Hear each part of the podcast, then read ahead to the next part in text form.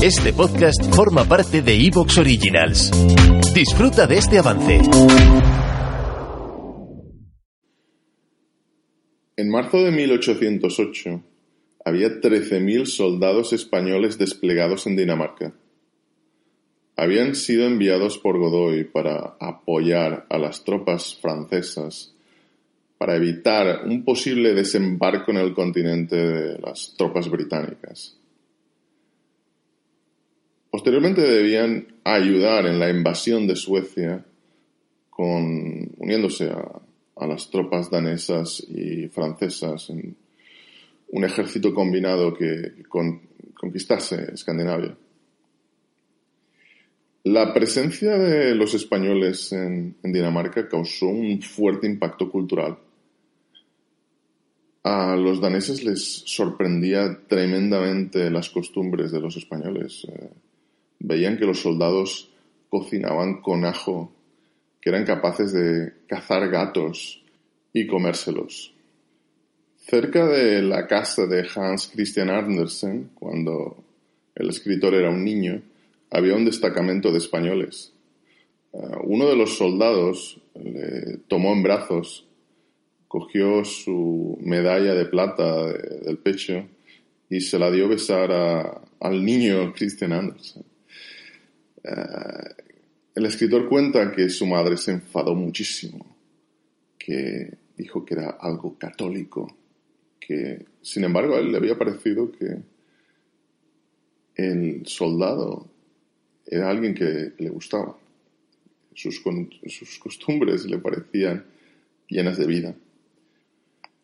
Sin embargo, pocas semanas después de haber llegado, el teniente general que dirigía las tropas españolas, eh, Pedro Caro y Sureda, recibió una misiva de España un tanto alarmante. Es que había estallado una revuelta contra los franceses, porque los franceses habían invadido nuestro país. Empezaba con ello la guerra de la independencia.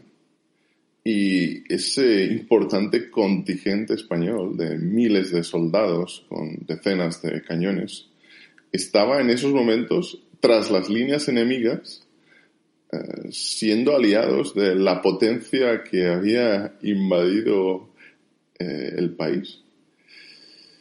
Eh, en esos momentos se debía tomar una, una difícil decisión y era abandonar Dinamarca por los medios que fueran y volver a España. El general Pedro Caro ordenó a sus oficiales que se reunieran y que por los medios que fueran pudieran llegar hasta Suecia, donde barcos ingleses esperaban.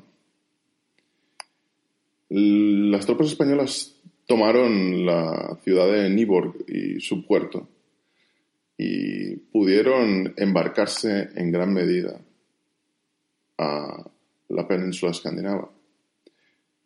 Un tercio de ellos, sin embargo, fueron apresados por los daneses y los franceses. Y de hecho acabaron siendo enviados con la gran armada francesa que acabaría tratando de invadir Rusia. Toda esta historia merece por sí sola un programa de los 13.000 soldados atrapados en un país extraño, lejano del nuestro. Pero hay la historia de uno de ellos que es especialmente fascinante. Se trataba del húsar Isidoro Panduro. Isidoro Panduro, de Alcázar de San Juan, era un huérfano,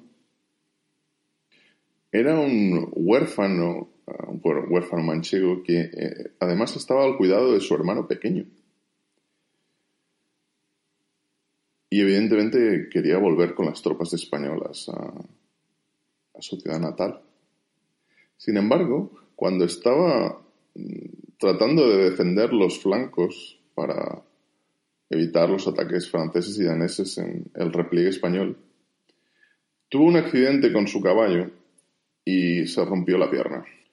La lesión revestía cierta gravedad y eh, Panduro no pudo eh, unirse al resto de tropas españolas. Eh, de hecho, quedó tan inmovilizado que los propios daneses le enviaron a un hospital del país, donde tuvo que permanecer semanas. Pasó tanto tiempo hasta su recuperación que en el momento que pudo volver a caminar, las tropas españolas ya habían partido. Lo que siguió en la vida de Panduro fue una serie de rocambolescas historias que hicieron que nunca pudiera volver a España a pesar de todos los intentos continuados para hacerlo. Tanto es así que acabó casándose con una mujer danesa teniendo muchos hijos y nunca volvió a ver a su familia española. Hay un detalle de la vida de Panduro, un detalle estúpido, que sin embargo siempre me llamó poderosamente la atención.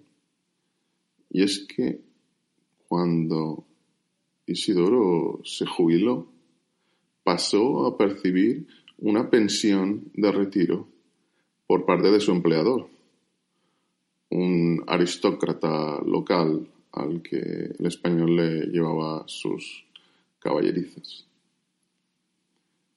Me pareció sorprendente porque siempre había creído cuando era un adolescente que las pensiones habían sido establecidas en el siglo XX.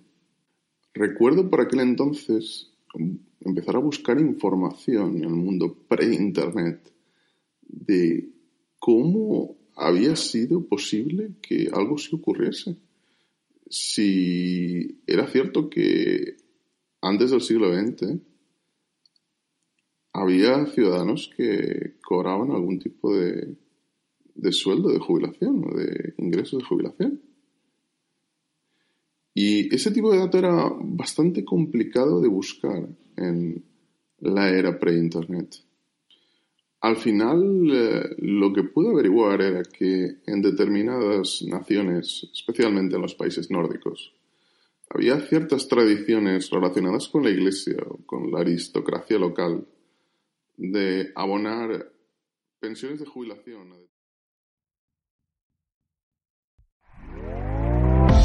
¿Te está gustando lo que escuchas? Este podcast forma parte de Evox Originals y puedes escucharlo completo y gratis desde la aplicación de Evox. Instálala desde tu store y suscríbete a él para no perderte ningún episodio.